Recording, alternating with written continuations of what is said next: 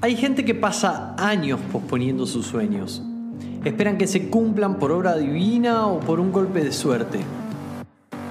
Pero existimos otros también, los que movemos cielo y tierra para hacer que las cosas pasen.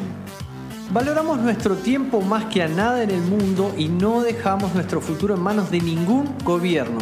Menos nos resignamos a lo que hay o a lo que en la vida nos tocó. Aprendemos todos los puntos de apalancamiento posible para hacer crecer nuestras finanzas personales. Somos creadores de activos. Mi nombre es Mauro Liporazzi y aunque seguro hayas escuchado sobre activos online hace poco, llevo desde el 2010 creando y comprando activos online. Estaré aquí cada viernes documentando mi camino de construcción de activos y tú puedes unirte ingresando a la ciencia de crear activos.com. Ingresa y descarga las tres fórmulas principales para comenzar tu camino hoy mismo.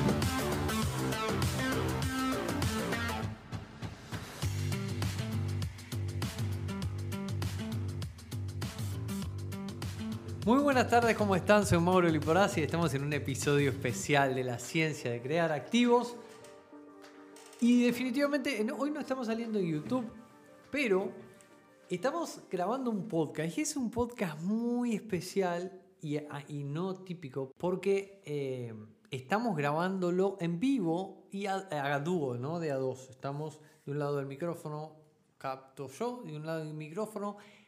Graba un invitado especial y vamos a hablar de una de las cosas que dentro del viaje de un creador de activos es indispensable desde mi punto de vista porque tiene que ver con la parte, bueno, yo siempre separo la parte de comprar activos y crear activos. Hablamos de que cuando compramos, de, que cuando compramos activos estamos invirtiendo, estamos con nuestro dinero comprando un activo para que ese activo no nos rinda o se revalorice. Pero cuando hablamos de crear activos, estamos hablando de, de, de cero, de la nada, partir y crear o sea, convertir una idea que tenemos en la cabeza de que sería posible hacer algo en, en realmente algo y que ese algo te sea rentable, te dé dinero y, y nada, pueda contribuir en tu estado financiero sumándote ingresos y por lo tanto cash flow. Y con ese cash flow probablemente hagas lo que vos tengas decidido hacer. Y el tema es que en la creación de activos, estando parados en el 28 de abril del 2022, desde mi perspectiva está no, no impulsada, sino, mira, no sé si es la palabra correcta, pero me sale, está condicionada por. ¿Por qué? Porque al fin y al cabo, hagamos lo que hagamos, vamos a tener un negocio, ese negocio va a servir a alguien. Y por más buena propuesta de valor que vos tengas para servir al mundo, que sea genial, que ayude, que todo, si no la conoce nadie, nadie te puede comprar.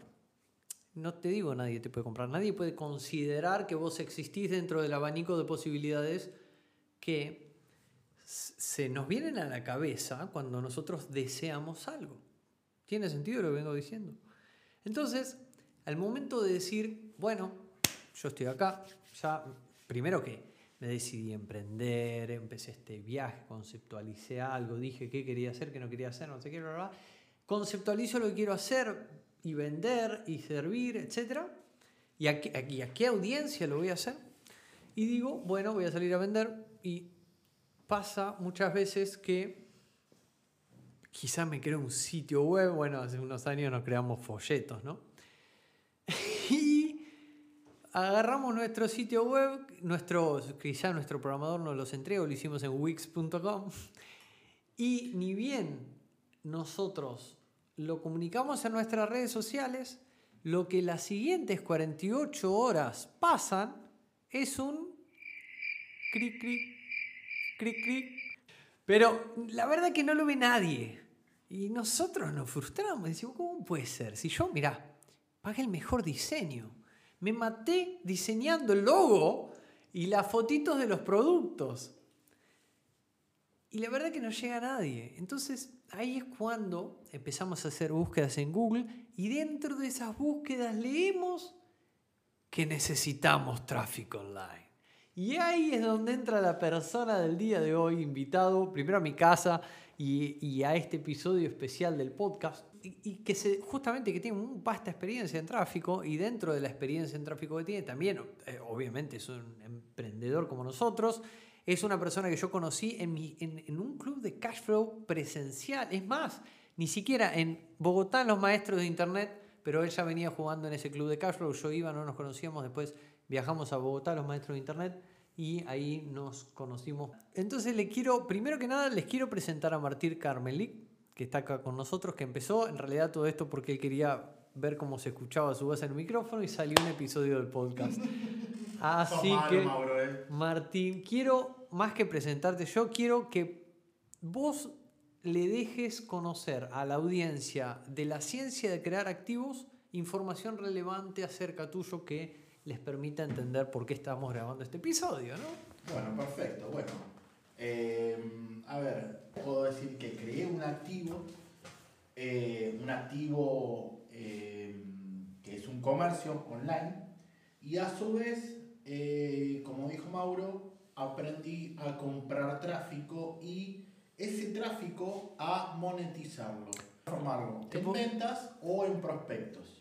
Bueno, en uno de mis intentos de emprendimiento, em, yo vendía aromatizaciones, no tenía ni idea de lo que era el marketing digital, simplemente venía de un negocio frustrado y un amigo me presenta un producto que me dice, mira, este producto, eh, que es un aromatizador ambiental, que es como un perfume ambiental, eh, se coloca con esta máquina y eh, cada 15 minutos hace un disparo y bueno, está todo el tiempo aromatizado el lugar, un baño, un pasillo, etc. Yo vendía el aparatito y el frasco. Bueno, Venía de ese negocio fallido, muy deprimido, arranca con este nuevo producto, tocando puerta y puerta y eh, me daba cuenta que hacía todo, desde la eh, instalación, la venta del producto, eh, la reposición, todo yo solo, la compra del, del producto también.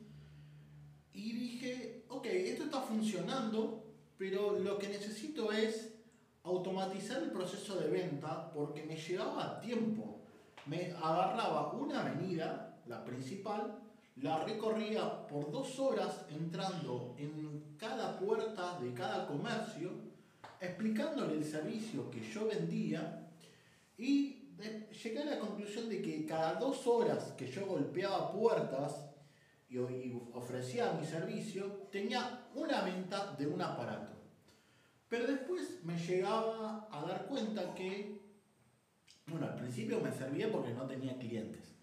Pero después, cuando ya tenía bastantes clientes, tenía el dilema de decir, ok, tengo que reponerle a X cantidad de clientes y a su vez tengo que seguir vendiendo. Pero como la venta me llevaba tiempo, eh, ya había algo que se me estaba eh, achicando, que era el tiempo para, para, la venta, porque todo el tiempo que le dedicaba era a, a, ofrecer, a, a, volver a vender el servicio que tenía eh, al mismo cliente y comprar en el mayorista. Bueno, entonces em, tenía que buscarle la solución de automatizar la venta. Y ahí es cuando leo un correo que me ofrecen un curso de cómo eh, captar eh, clientes potenciales que estén buscando un producto. ¿Se puede decir de quién? Sí, Javier Pesarini. Mira. Javier Pesarini, bueno. Eh, toma el curso. Pará, ¿te puedo interrumpir medio segundo? Hay, yo estoy seguro que hay parte de nuestra audiencia que se quedó en ¿qué es eso de comprar tráfico? Ok. Bueno, básicamente comprar tráfico es lo siguiente. Imagínate que todo el mundo utiliza Google. Todo el mundo. Bien. Entonces uno hace una búsqueda de un producto, un servicio, lo que sea. Puede ser, qué sé yo, un ejemplo. Viaje en globo, un ejemplo. O, instalación de aire acondicionado. Porque si viene el verano, te compraste un aire, lo querés, lo sabes instalarlo, buscas a alguien que lo quiere instalar. Ok, bueno. Entonces entras en Google, pones instalación de aire acondicionado Y los primeros tres resultados son de pago. ¿sí? La gente paga por estar ahí arriba. Bueno, yo lo que me dedico es a poner un anuncio de texto ahí en los primeros tres lugares y hacer que la gente haga clic ahí para llevarlo a la página. Eso es el tráfico pagado. Vos le pagás a Google por un clic que se posicione en los primeros tres lugares. Te voy a decir, te voy a hacer una pregunta. ¿Viste esas preguntas de cuando te dicen, contame tu currículum sin contarme tu currículum? Entonces te voy a decir, estamos hablando de tráfico web. Sí. Primero, yo, para que lo cuentes y que la gente le, le ayude a tener contexto, te voy a preguntar en qué industria lo hacías. Y segundo, te voy a preguntar cuál es eh, un gran resultado que vos hayas dicho. A diferencia de lo que está haciendo el resto, nosotros logramos. Bueno, eh, el tema es que, bueno, a ver, yo salté, estoy haciendo memoria porque, a ver, eh, yo salté, hice instalación de aire acondicionado, que le hice toda la página o sea, le compraba tráfico a alguien que se había graduado de, para ofrecer ese tipo de instalaciones. Ahí lo practiqué mucho y vi que generaba resultados. O sea, este muchacho estaba de no tener trabajo a que le esté llegando, que le esté sonando el teléfono y de estar colgado de un piso 10 instalando un aire, llamando otro diciéndole, vení, instalame eh, el aire acondicionado o cuánto me cobras, justamente provocado por el anuncio puesto en Google y eso llevaba a la página. Entonces, básicamente, si vos tenés una página y no tenés tráfico, es como tener un local y no tener gente que esté ingresando al, al local. Así que de nada sirve tener una página bonita sin tráfico. Qué bueno que lo digas vos, Martín, porque vos mm. sabés que ese es un ejemplo que yo suelo dar bastante sí. y que la verdad que habla por sí solo, ¿no? Muchas... Eh, yo creo que ya no, Esto es una sospecha, pero creo que ya no pasa tanto esto de abro el local y me llevo el chasco. Porque yo creo que hoy por hoy el dueño de negocio que piensa en negocios físicos creo, es mi creencia, que al menos ya sospecha esto de, mm, me voy a, algo voy a tener que hacer en las redes sociales, creo que el pensamiento es así, ¿no? Algo voy a tener que hacer en las redes sociales para hacerme conocer. ¿O no?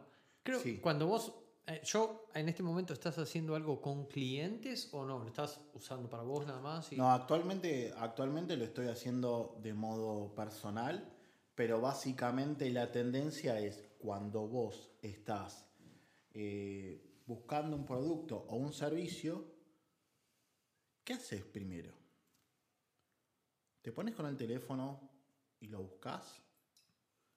¿O le preguntas a un amigo a ver si conoce dónde puedes comprar tal cosa o entras en estos marketplaces tan conocidos como Mercado Libre o Facebook o lo que sea? Fíjate que, ¿qué haces? Vas y lo buscas primero. Y más si es un producto difícil de, buscar o algo muy específico. como con una decisión de compra que no, no es por impulso, sí, que no es de menos de 100 Obviamente pasás por, hay tres, como tres estados, es una búsqueda de, información, eh, consideración, consideración y, después, y después ya estás decidiendo ya directamente. Eso depende el estado de, cada uno de los, del cliente, en qué estado está, si ya está informado, eh, si ya simplemente, o, también puede ser un producto que lo esté necesitando ya. Como por ejemplo es, hace mucho calor, no tengo aire frío, necesito comprar el aire acondicionado, lo compré, me llegó a mi casa y pues necesito instalarlo también. Entonces, eh, en, en ambos casos buscas internet en internet el, para comprarlo y el servicio.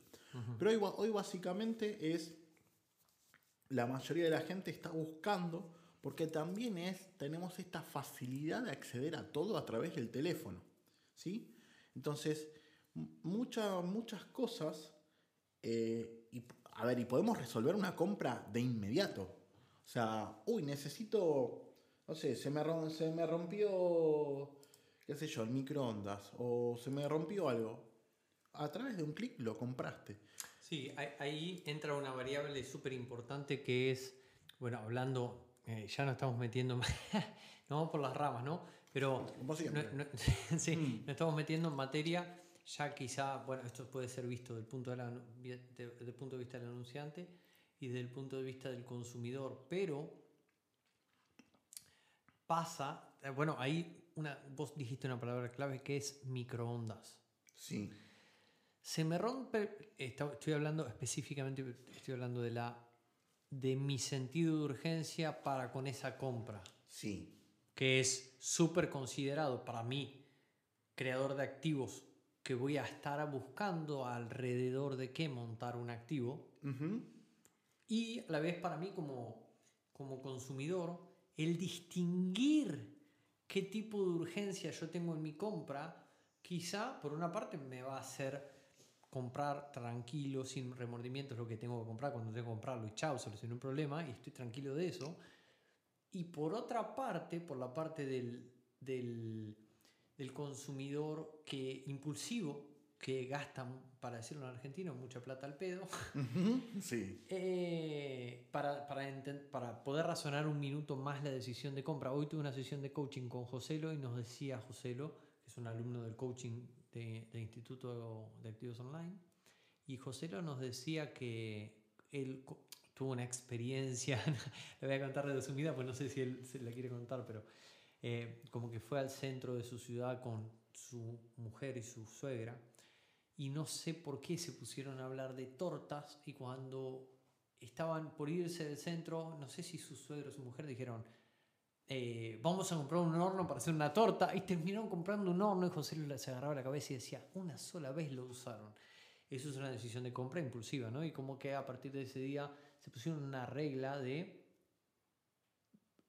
todo impulso de compra que tengamos lo vamos a esperar siete días y si luego de siete días lo seguimos teniendo o no era una calentura, lo, lo ejecutamos. Y O vamos lo comprar una torta hecha directamente. ¿no? Claro, exacto. No, Exactamente. Dale, Ann.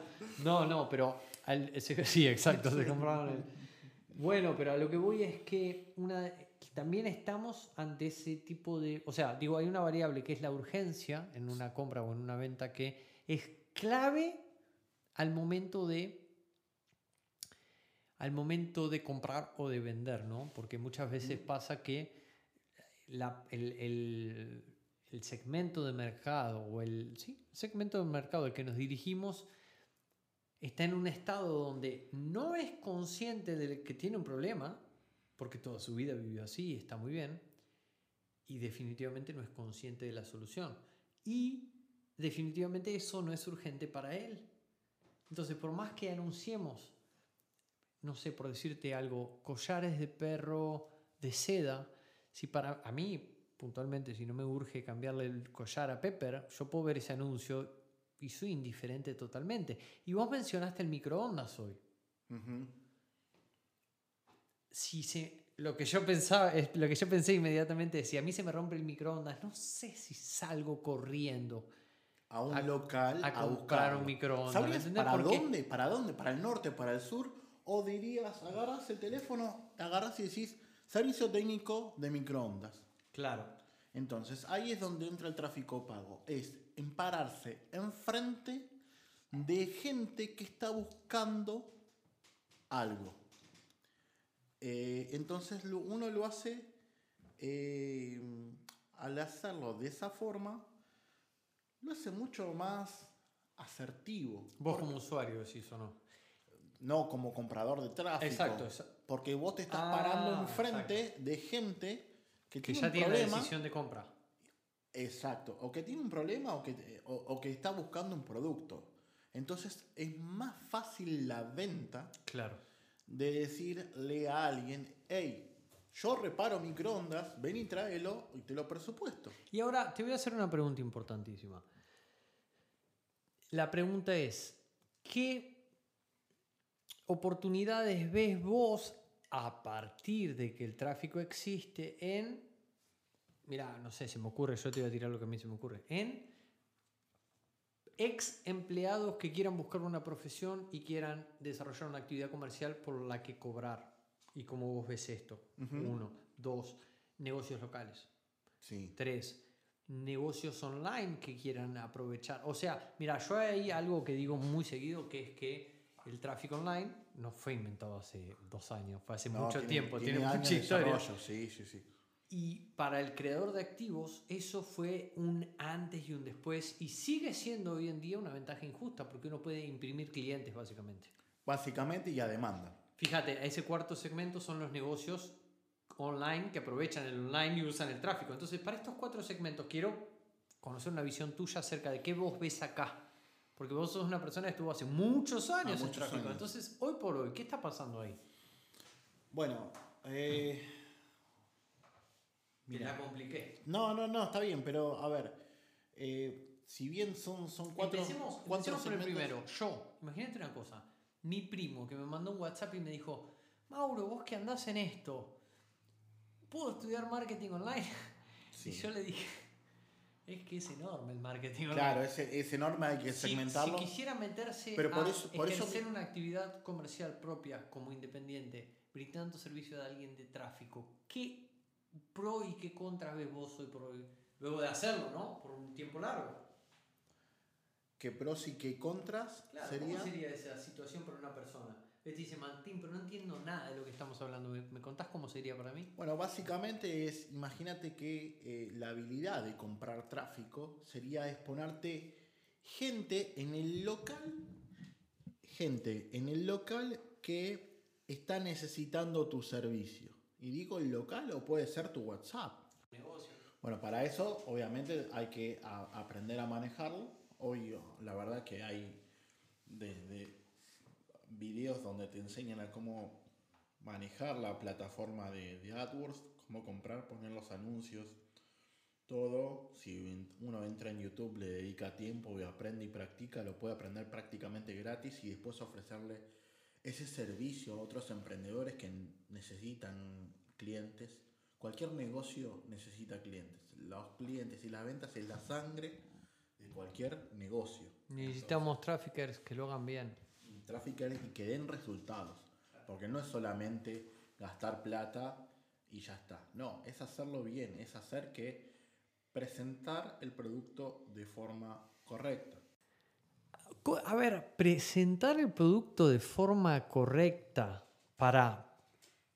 Porque con esto yo interpreto lo que decís, pero creo que nos acercamos a un mito que es que el trafficker simplemente entra al business manager o entra al apartado ahí de Google para anunciar y solamente escribe los textos o solamente los sube si ya se lo escribió un copy, sube la foto o el video y pone a andar las campañas. No es, vos estás hablando de algo mucho más sofisticado.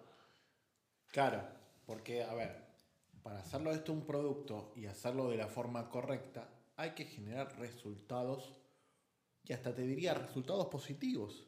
Porque claro, vos, a ver, se lo presentás de forma correcta al eh, dueño de negocio y si vos no le llevas resultados positivos, o Durás sea, mes. ventas, sí, durás un mes o menos o te transformás en este pibe me hizo generar plata y no me retornó. Entonces Mm. no voy a apostar al segundo mes y caemos en eso de no hacerlo de la forma correcta. ¿Por qué? Sí. Porque te está poniendo plata y no le está generando ni ventas, ni contactos, ni nada.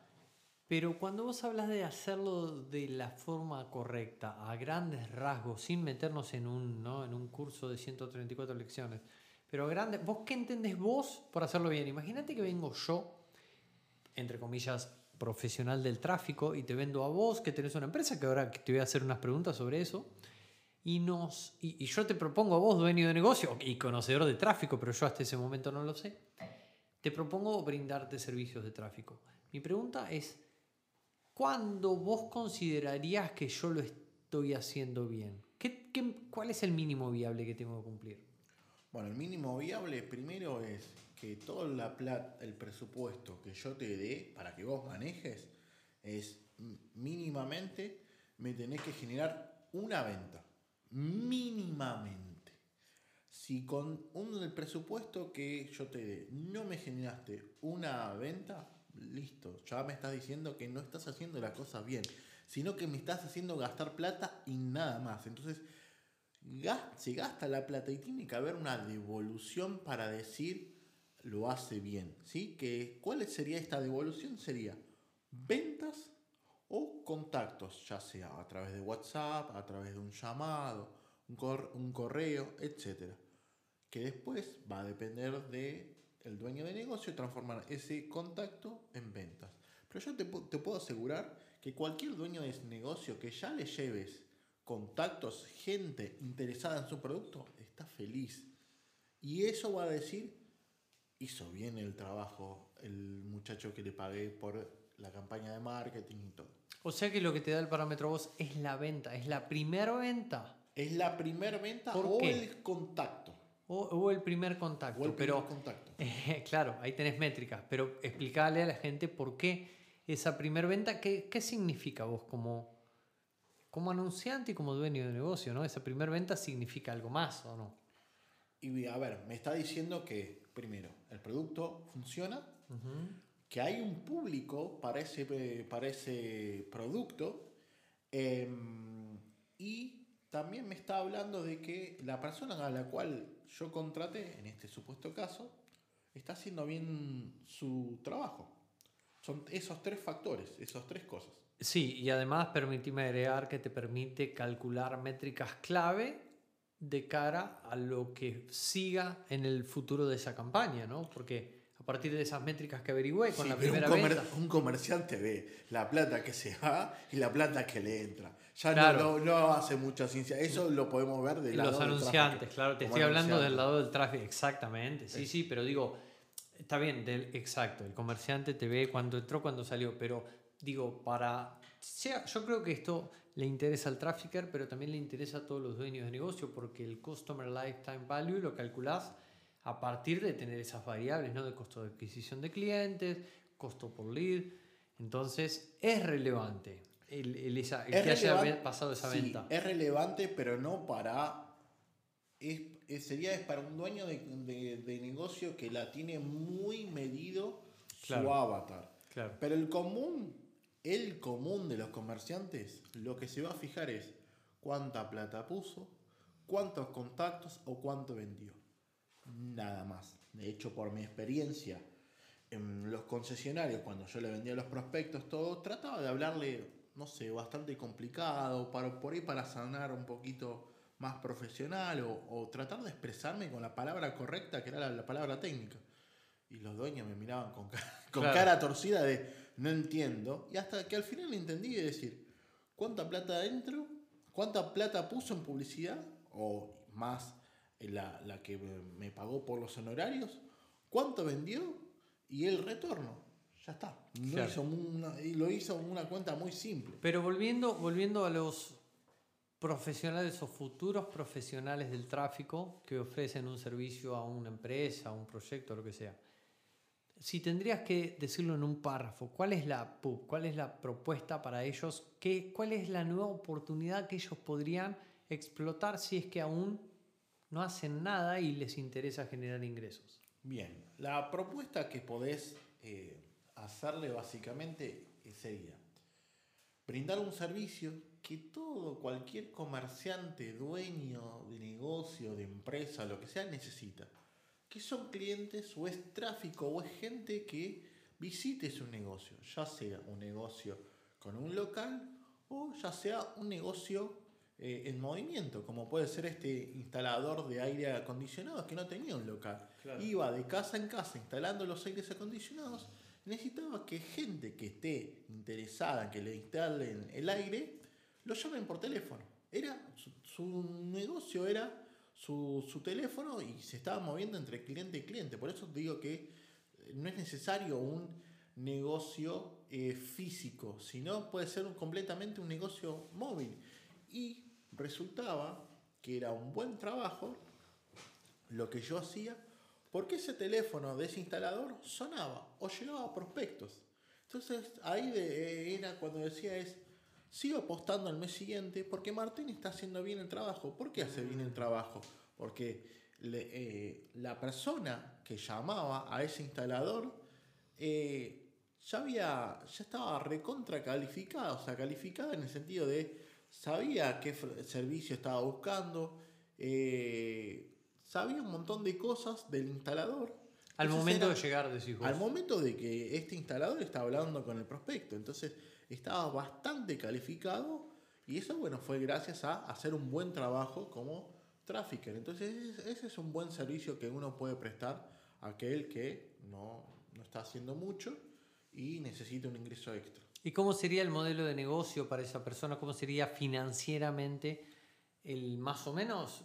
Si lo llevaras a proyectar un. No, no, no al primer mes, definitivamente no al primer mes, pero al, al sexto, octavo, décimo mes, para esa persona que emprende en, ese, en eso, ¿cu- ¿cuánto podría cobrar una campaña promedio? Imagínate un lanzamiento para poner algo Un promedio. lanzamiento, claro. Bueno, mira, básicamente eh, se pueden, se pueden trabajar distintos modelos, pero siempre el modelo que más recomiendo es un tren, cobrarle un 30% del presupuesto que está invirtiendo el dueño de negocio en tráfico. Entonces, 30% sería la comisión del que administra ese tráfico. eh, entonces, bueno, ahí va a depender del presupuesto que ponga el, dueño de negocios. Entonces, bueno, ahí después cada uno verá de, hacer la, la- proyección, pero bueno, eso va a variar en base al nicho, al producto y a, un y a ese tipo de cosas, nicho y producto. Claro, y o sea que a, un, a, a mí, que estoy emprendiendo en esto del tráfico y estoy brindando servicios a otras empresas y voy a cobrar por la- lo facturado a... No, lo gastado lo, en- lo gastado en tráfico, perdón, tenés razón. tráfico. Me importa mucho Que gaste cuánta- cada vez más. que gaste cada vez más, Pero pará, cuántos, pero gran cuántas pregunta es- campañas hace, pues no es lo mismo si yo, por ejemplo, para el último lanzamiento nosotros prendimos ocho campañas para una campaña. ¿Entendés? Ocho conjuntos de anuncios con objetivos distintos, con todos propósitos distintos. Y no, era definitivamente súper rentable la campaña, nos fue muy bien, todo. Me interesa mucho saber cuántas campañas y bueno, de cuánto, cuánto piensa gastar ¿no? por cada campaña. Y bueno, obviamente voy a sacar un, un gasto total de campaña y de eso va a depender también lo que yo esté cobrando. Pero a lo que voy es, por ejemplo, yo vengo y, y armamos una campaña, no sé, de 15 mil dólares de inversión en total, en todo, en las fuentes de tráfico que vos como trafficker elijas. El trafficker tiene desde el inicio de esa campaña un 30% De fee. de fee, pero fee este lo pago antes de arrancar. Vos me estás cobrando, o sea, serían 15 lucas antes de hacer la campaña. ¿A eso te referís? ¿O es según cómo se arregle, pero al fin y al cabo los 15 están congelados? No, perdón. El 30% de los 15 están congelados antes de iniciar la campaña. Independientemente de los resultados, Sí. esa es mi pregunta. Eh, eh, no, el, 15, el 30% del, del fee es un modelo que yo sugiero siempre y es congelado y es atado al presupuesto que gaste el anunciante. Claro, contale de qué industria, en qué, cuál, es, qué- cuál es la industria que más experiencia vos has hecho corriendo tráfico, o que más leads has llevado. Bueno, la industria que yo he eh, más lead eh, generado es la de automotriz. Eso fue debido a una Perdón, y esto lo, esto lo unimos con el segundo tipo de persona, que es el dueño de negocio local, ¿no? El segundo, claro, eh, claro, exacto. Eh, entonces, el, respondiendo a tu pregunta era, la, la segunda industria, perdón, la, industria donde yo más leads eh, poten- eh, interesados en comprar eh, que generé fue el tema de autos. Fue también debido a la gran demanda que había de los dueños de negocio por este tipo de productos de interesados en prospectos era la demanda tal que prácticamente eh, conseguían mi teléfono, no sé cómo, pero lo conseguían. Qué bueno eso, ¿no? Eh, sí, viste, eso cuando sos bueno te, te buscan. Eh, entonces se generaban leads y después, bueno, con cada una de las concesionarias, eh, algunas iba a un precio fijo de prospecto y a otras concesionarias iban a un porcentaje del presupuesto que eh, se le asignaba. Entonces con eso eh, yo podía asegurarme un ingreso mínimo eh, y, y que podía cubrir tranquilamente el costo, el costo de vida, tranquilamente. Y bueno, entonces ahora pasemos a la perspectiva del dueño de negocio. ¿no? Pero no nos vayamos a Microsoft, no nos vayamos a Amazon, vamos a un dueño de negocio local que tiene, mirá, te voy a tirar un caso que vos sabés que lo estudié, que es el caso de una, una empresa, imagínate una empresa que hace unos años atrás se iluminó con impresoras 3D y dijo, por acá viene la cosa, yo quiero estar en esta ola y ahora, como ya hace 3, 4 años que le viene funcionando la cosa y le va bien, le están queriendo empezar a meter tráfico al asunto. Entonces, desde esa, quiero que me, quiero que me cuentes tu relato del campo de juego de un dueño de negocio local, dueño de esta fábrica de impresoras, no, dueño de esta importadora de impresoras 3D que seguramente que vende el servicio de te hago X cosa 3D y vendo la máquina también. ¿Cómo ves vos el campo de juego para esa persona desde el punto de vista del tráfico? Desde el punto de vista del tráfico, claro, está bien. A ver, vos me hablás desde crear una campaña y atraerle clientes. Entonces, básicamente, lo que yo, la propuesta de, valor que le haría es, básicamente, es ir al local. A veces puede, puede ser. No, mi pregunta es, mi pregunta concretamente es, yo, dueño de negocio, nosotros posicionándonos como dueño de ese negocio, ¿qué posibilidades tenemos? A ver, ¿qué puedo hacer yo para vender más impresoras, que es uno de mis patas del modelo de negocio, y vender más objetos creados por mis impresoras? Bien, entonces, para vender más, básicamente, uno como trafficker, eh, la solución más rápida sería pararse enfrente de personas eh, que estén buscando el producto. ¿De qué, de cuando, digo, pararse? cuando digo pararse es, obviamente es ilustrativo, ¿no? Pero eh, sería pararse enfrente, a ver, sería, es, mucha gente utiliza Google y busca impresoras 3D, ¿sí? Bueno, entonces si vos pondrías un anuncio en AdWords prácticamente, que está eh, apuntado a ofreciendo eh, impresoras 3D, a alguien que está buscando ese producto, lo más probable es que le hagan clic, entren a la página y en la página vos les ofrezcas los distintos modelos o una forma de contacto, un teléfono, un WhatsApp, un correo electrónico, para que se contacte ese potencial cliente con el negocio y el vendedor lo ayude a elegir la mejor impresora que se adapte tanto a su necesidad del cliente como a su presupuesto. Entonces, de esa forma, lo que uno logra es un resultado positivo como trafficker, porque nuestro trabajo fue acercarle personas interesadas. Eso, y entonces eso es lo que nos hace un buen trafficker, generar ese resultado. Ahí de lo que nos estás hablando concretamente es del embudo de venta que tendría este dueño de negocio, ¿verdad? ¿Qué pasa si encaramos esta misma situación, Martín, pero posicionándonos no en los zapatos del trafficker, sino en los zapatos del dueño de ese negocio local?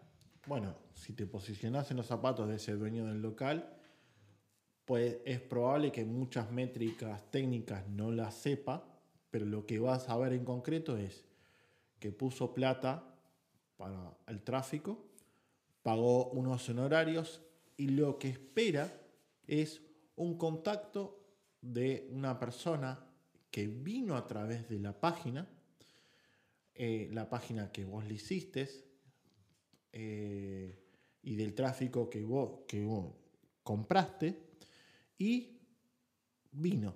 Y a veces puede ser que no sea cerca del, radio donde está el local. Puede ser que haya kilómetros de distancia y diga, ok, lo que está haciendo este trafficker o lo que me ofreció esta persona funciona porque me ayudó a conectar con aquella persona que está lejísimo del, del local y estaba interesado en ese producto. Buenísimo.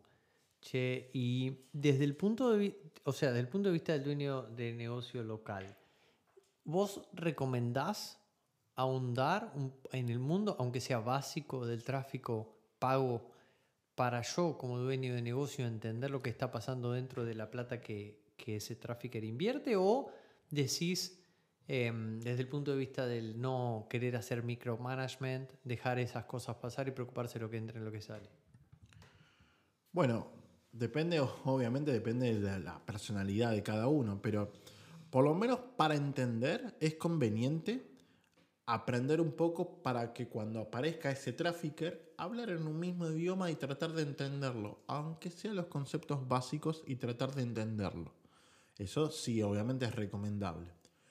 Después, por el otro lado, para no hacer micromanagement, eh, uno lo delega a la otra persona, lo entiende qué es lo que está haciendo, pero siempre conviene buscar, eh, desde como dueño de comercio, conviene buscar a alguien que se lo esté haciendo por vos.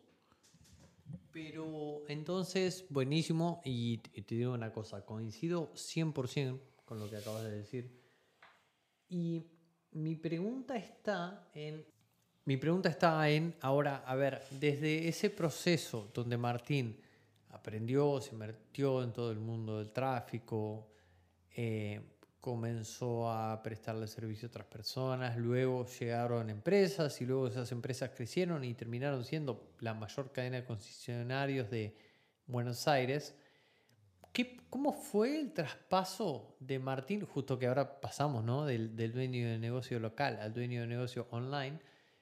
¿Cómo es ese traspaso de Martín de ser trafficker a empezar de a poquito a crear un negocio? ¿Cómo es ese traspaso quizá interno ¿no? del emprendedor que primero empieza en el cuadrante A y después pasa al a otro cuadrante A, pero con miras a dueño de negocio? ¿no? ¿Cómo, ¿Cómo lo viviste vos o cómo fue esa transición? Bueno, esto tiene una historia.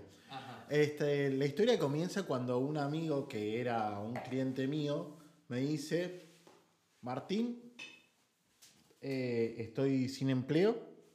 Vos nos conocíamos que yo tenía un negocio que vendía videojuegos, pero estoy sin empleo. Hace bastantes meses que estoy haciendo de amo de casa.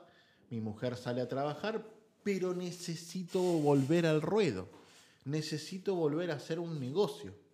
Algo que me esté sacando de la casa pueda traer plata para la comida y para los gastos de vida y necesito volver al ruedo, estar activo, comprar, vender, hacer un comercio. Entonces ahí yo tenía un ahorro por mis servicios que estaba prestando. Le dije, ok, bueno, vamos a comenzar. Vamos a volver a las pistas, a hacer comercio eh, y vamos a empezar a buscar qué producto vender. ¿Dónde, dónde qué, qué, vamos, qué producto, qué nicho vamos a poder eh, comenzar a, a vender? Y entonces fue ahí donde empezó nuestra búsqueda de nichos, productos, recorrimos el 11, para aquel que conozca es como la zona donde están todos los importadores.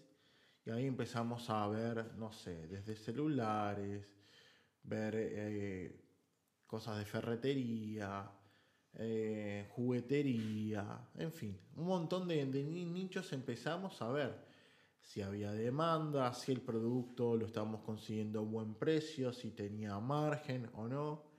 Y hasta que dimos con, después de probar varios, donde el margen o era chico o no se vendía el suficiente volumen o era una época donde no había mercadería, en fin, pasaban distintas cosas hasta que dimos con uno que eh, empezaba, tenía perspectivas de que eh, tenía margen,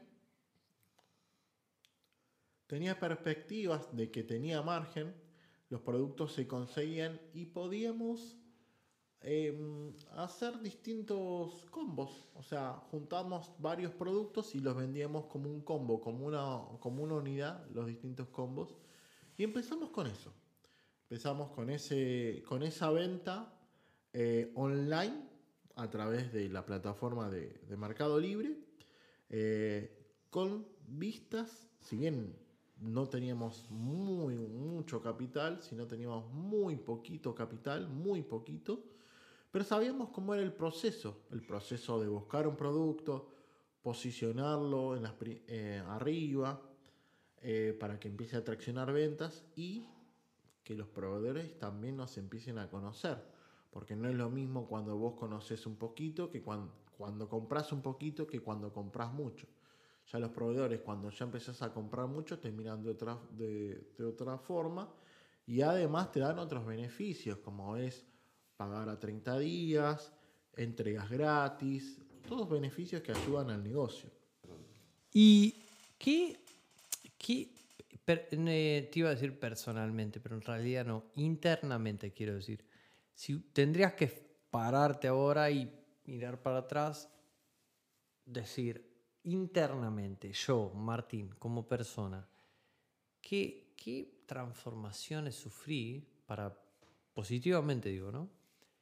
Eh, en, en este paso de vender los cosas de los perfumes y que te vaya mal a trafficker llevándole leads a una empresa que, que- que le servía, o sea, hablo de la automatriz más, esa importante, a dueño de un negocio local que se apalanca definitivamente mucho del tráfico de una empresa como es Mercado Libre y que, nada, ha llegado a ser una empresa, creo yo, híbrida, ¿no? Porque medio del mundo online, medio del mundo offline también. Correcto.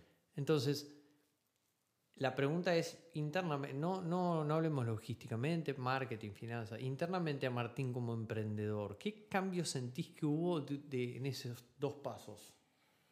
Bueno, básicamente eh, por, el lado, por el lado emocional, eh, si bien es con los pies en la tierra mirando hacia la luna, ver cómo algo chiquito se puede transformar en grande.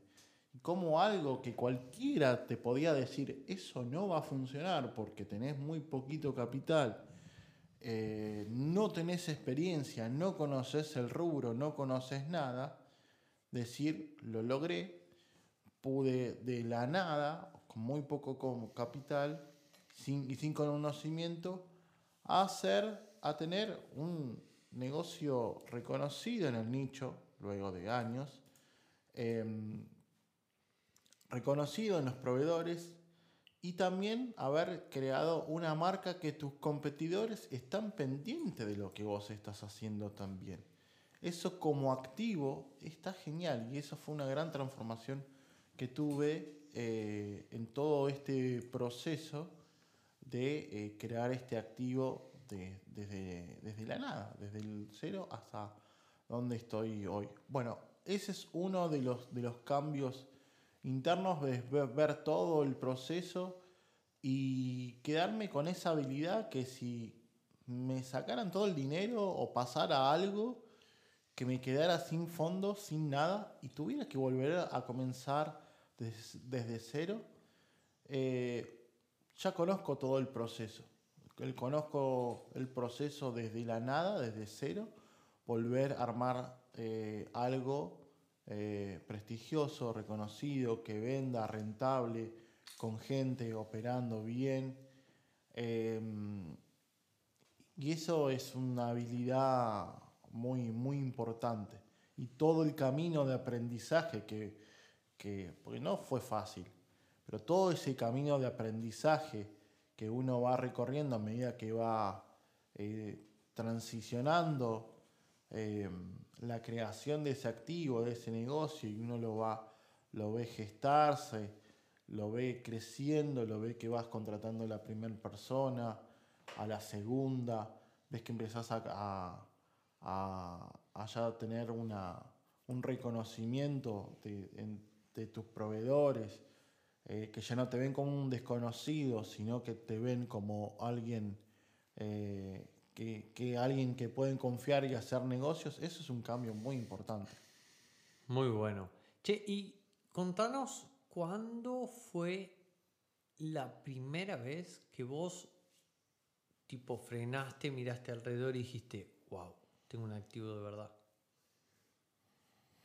¿Cuándo te dio esa sensación? ¿O qué hecho o qué situación te dio esa sensación de decir, wow? Wow.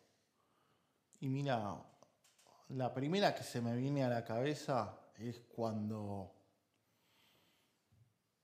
me dicen, estábamos en la oficina de un importador y me dice, el hombre que está ahí es tu competidor número uno. Yo la verdad, por lo menos quería conocerlo. Y cuando yo le dije mi nombre, no me reconoció. Pero cuando le dije la marca, ahí abrió los ojos, dijo, y ahí sí me reconoció cuando le dije la marca del negocio. Y ahí es cuando dije, wow, soy reconocido. No por ahí, por la gente, sino por tu propia competencia que te, ya te está, ya tenía los ojos, ya te conocía prácticamente. Sabía qué vendías, qué productos, qué cantidad.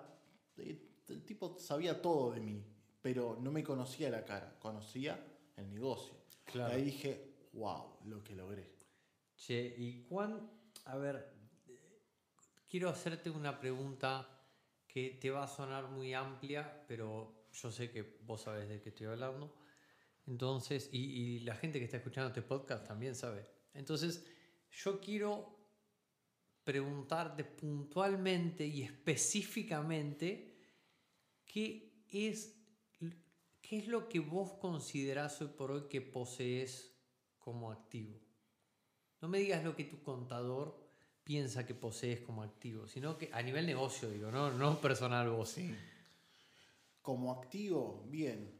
Lo primero que te puedo, primero que te puedo decir, bueno, obviamente es, ya es un formato de, de venta, una relación con los proveedores, que eso es muy importante, más allá de, del flujo de dinero, es la relación con los proveedores, porque te voy a decir un dato no sé, falla eléctrica, se incendia todo, pierdo toda la mercadería. ¿Sí? Como tengo buena relación con todos los proveedores, le digo, ¿me prestas X mercadería? Me la van a dar a ojo cerrado. ¿Sí? O sea, si tuviera que comenzar a eso, pero ¿qué pasa? ¿Cómo, cómo por qué ese, e, ese, es un gran activo, la relación y la confianza con los proveedores, más allá de la cantidad de mercadería o la cantidad de ventas que vos tengas, es relaciones. Los negocios son relaciones. Entonces, antes de pensar en ganar dinero, lo primero que tienen que hacer es relaciones con gente, conocer a la gente, tanto los proveedores como los clientes. Ahí entra la parte de tráfico y hacerse conocido no es solamente tener un lindo local y ya, sino relaciones y confianza. Hacer las cosas bien. Cuando vos haces las cosas bien, tenés buenas relaciones, esto estás creando un activo que al principio, como no me conocía a nadie, eh, tenía que pagar, como se dice acá en Argentina, pagar el derecho, de piso. El derecho de piso, exactamente. Hacerse conocido. Pero es parte también. Es parte, del, negocio y eso, eso es lo que considero también, más allá de lo que me puede decir el contador, es tener un gran activo. Che, y bueno, entonces, te, pregunto, porque qué bueno, qué bueno poder preguntarte esto. Porque a mí a veces que me pregunte todo eso, y yo siempre comento, no, yo saqué mi economía de Argentina hace muchos años, y no, no soy parámetro para venir a hablarte de cómo, por ejemplo, un dueño de negocio atravesó con su negocio la pandemia. Entonces, vos que sí te pasó vivir eso con el cotillón, incluso ahora contanos vos, pero me parece que en una fase de puro crecimiento y apareció la pandemia. Y, eso, ¿qué significó para un dueño de negocio argentino, apalancado en internet incluso y todo, haber transitado la pandemia? ¿Cómo te afectó puntualmente? Bueno, el, lo que afectó básicamente es a la baja del consumo, como en muchos nichos, en muchos nichos afectó la, baja de consumo porque al estar encerrados no había una actividad eh, fuera de la, casa. Eh, entonces eso hace que la gente consuma menos o consuma mucho puntualmente eh, ciertos productos y muchos otros productos no los termina de, de consumir. Bueno, uno de esos productos que no consumía la gente era uno en los que, a los cuales yo me dedicaba. Entonces sí me vi afectado, obviamente por la pandemia. Entonces con una caída, vamos a decir, de un 75% más o menos de eh, ventas. ¿sí? vendía el 25% de lo que se vendía antes. Con lo cual eso me llegó a reducir mucho los gastos, muchos los costos.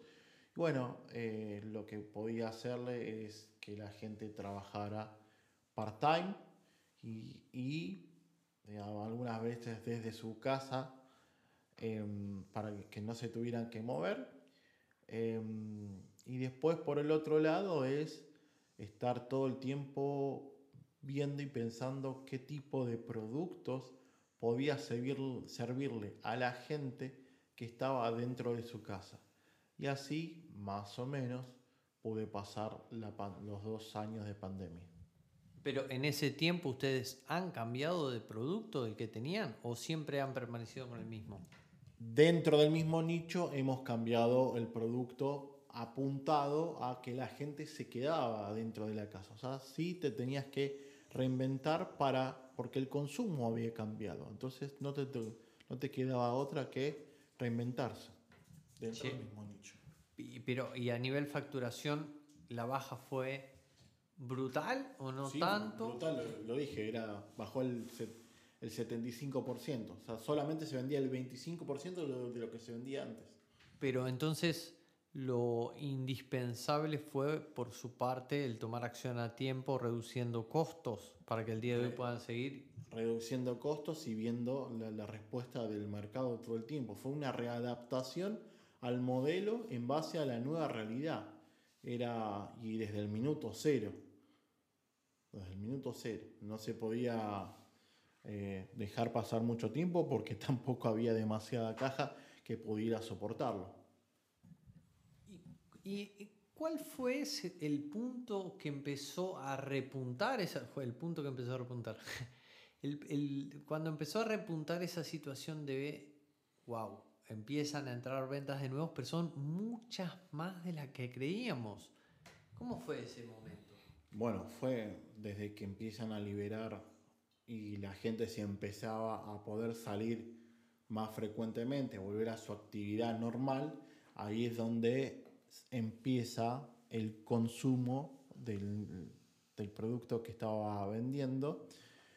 Y obviamente es... Eh, había dos años reprimidos de consumo. ¿Cómo se sentían? Sí, se sentían muy frustrados. Entonces, justamente em, lo que sucedió era que en nueve meses se vendió lo que no se vendió en dos años. Hmm. Entonces fue una explosión brutal con lo cual no estábamos preparados ni de estructura, porque teníamos una estructura súper, súper, súper chica con lo cual eh, no te daba tiempo, en tan poco tiempo, a crecer en estructura, todo para dar abasto a semejante explosión de ventas y bueno, también la transicionamos como pudimos, con errores, con efectos, con faltantes, pero bueno, era, era algo imprevisto, alguien que nadie, nadie, nadie podía haber previsto que iba a ser esa explosión de ventas. Martín, ¿y mm, cómo fue este, bueno, este pico para arriba, básicamente? ¿Qué tuvieron que hacer ustedes a nivel logístico? Porque entiendo que tu producto es físico. A nivel logístico, ¿qué tuvieron que hacer para poder decir, wow, gracias a Dios estamos em, recibiendo un volumen de ventas mucho más alto, compensa los dos años anteriores, pero acá vamos a tener que tomar medidas, ¿no? Porque el chiringuito nos está quedando chico. ¿Cómo fue eso? Bueno, y eso después de que un poco mermó esa explosión, ahí comenzó, éramos conscientes de que la estructura había que cambiarla. Y ahí, bueno, comenzó el nuevo lugar, la búsqueda del nuevo lugar, eh, un, poco más, un poco más grande, yo te, diría más de tres veces de donde estábamos. Bueno, y Martín, la última pregunta que me gustaría hacerte, o el, último disparador que tengo para poder charlar con vos es que quiero que me cuentes, porque primero yo te, propuse perspectivas o personas. Eh, entonces, desde tu punto de vista, ¿qué significa el tráfico ¿sí? o la posibilidad de hacer tráfico para hoy por hoy para un creador de activos? Bueno, la posibilidad es muy grande. Eh, porque no solamente te permite ofrecerlo como servicio, sino como una gran fuente de, ingresos recurrentes. Porque como dijimos, si haces bien las cosas, el comerciante va a estar feliz y contento de pagarte al mes siguiente y al mes siguiente y al mes siguiente constantemente. Pero desde, el punto de vista de vos como, como creador de ese activo, poder tener a tu disposición la posibilidad de comprar tráfico y de romper, por ejemplo, una de las cosas que se me ocurren es que estás rompiendo con la proporción de, ok, personas que pasan por enfrente de mi vidriera sobre cantidad de personas que entran a mi local. Vos teniendo el tráfico, a mí se me ocurre, por ejemplo, que vos podés comprar la cantidad de leads. Vos podés, o sea, yo como dueño de negocio, digo, ¿entendés? Por un, lado te digo que podés llegar a mucha mayor cantidad de distancia que un local. Un local puede cubrirte un radio de 30, 40, 50 cuadras como mucho. Comprando el tráfico podés llegar a miles de kilómetros a la distancia o a todo, a todo el país. Entonces eso ya de por sí es una gran diferencia eh, de comprar tráfico como dueño de, negocio. Em, después, como alguien que le ofrece como servicio, como dijimos, es una fuente de ingresos constante. Todos los meses eh, le traes, le llevas ventas y prospectos a los dueños de negocios, con lo cuales van a estar felices de pagarte el servicio mes a mes. Y también la última oportunidad que sería, sería es eh, uno como trafficker puede llegar a descubrir nuevos nichos, eh, nuevas oportunidades de, de fuentes de ingreso, porque puedes conectar simplemente al comprador con el vendedor o al comprador con el, con el que ofrece el servicio. Simplemente por conectar uno con el otro podés crearte una gran fuente de ingresos recurrentes y más allá de la industria, podés hacer en distintas industrias en simultáneo porque es escalable. Entonces vos podés activar una, luego activar otra, luego activar otra, a medida que va pasando el tiempo, tranquilamente y tener varias fuentes de ingresos pasivos. Bueno, hasta acá la entrevista con Martín Carmelic, hablando un poco de tráfico, de emprendimiento, de distintos temas. Espero que la verdad te haya aportado valor que hayas podido sacar algo de la vida de un trafficker, de un emprendedor y que puedas también relacionarlo con la perspectiva del creativo. Y si estás en este momento buscando nuevas fuentes de ingreso, tanto como autoempleado ofreciendo tu servicio o como dueño de negocio, adquiriendo prospectos y clientes, puedas considerar la experiencia de Martín para hacer que tu negocio crezca. Así que yo soy Mauro Liporace, espero que este podcast te haya aportado valor y como siempre te digo, crea activos, vive libre.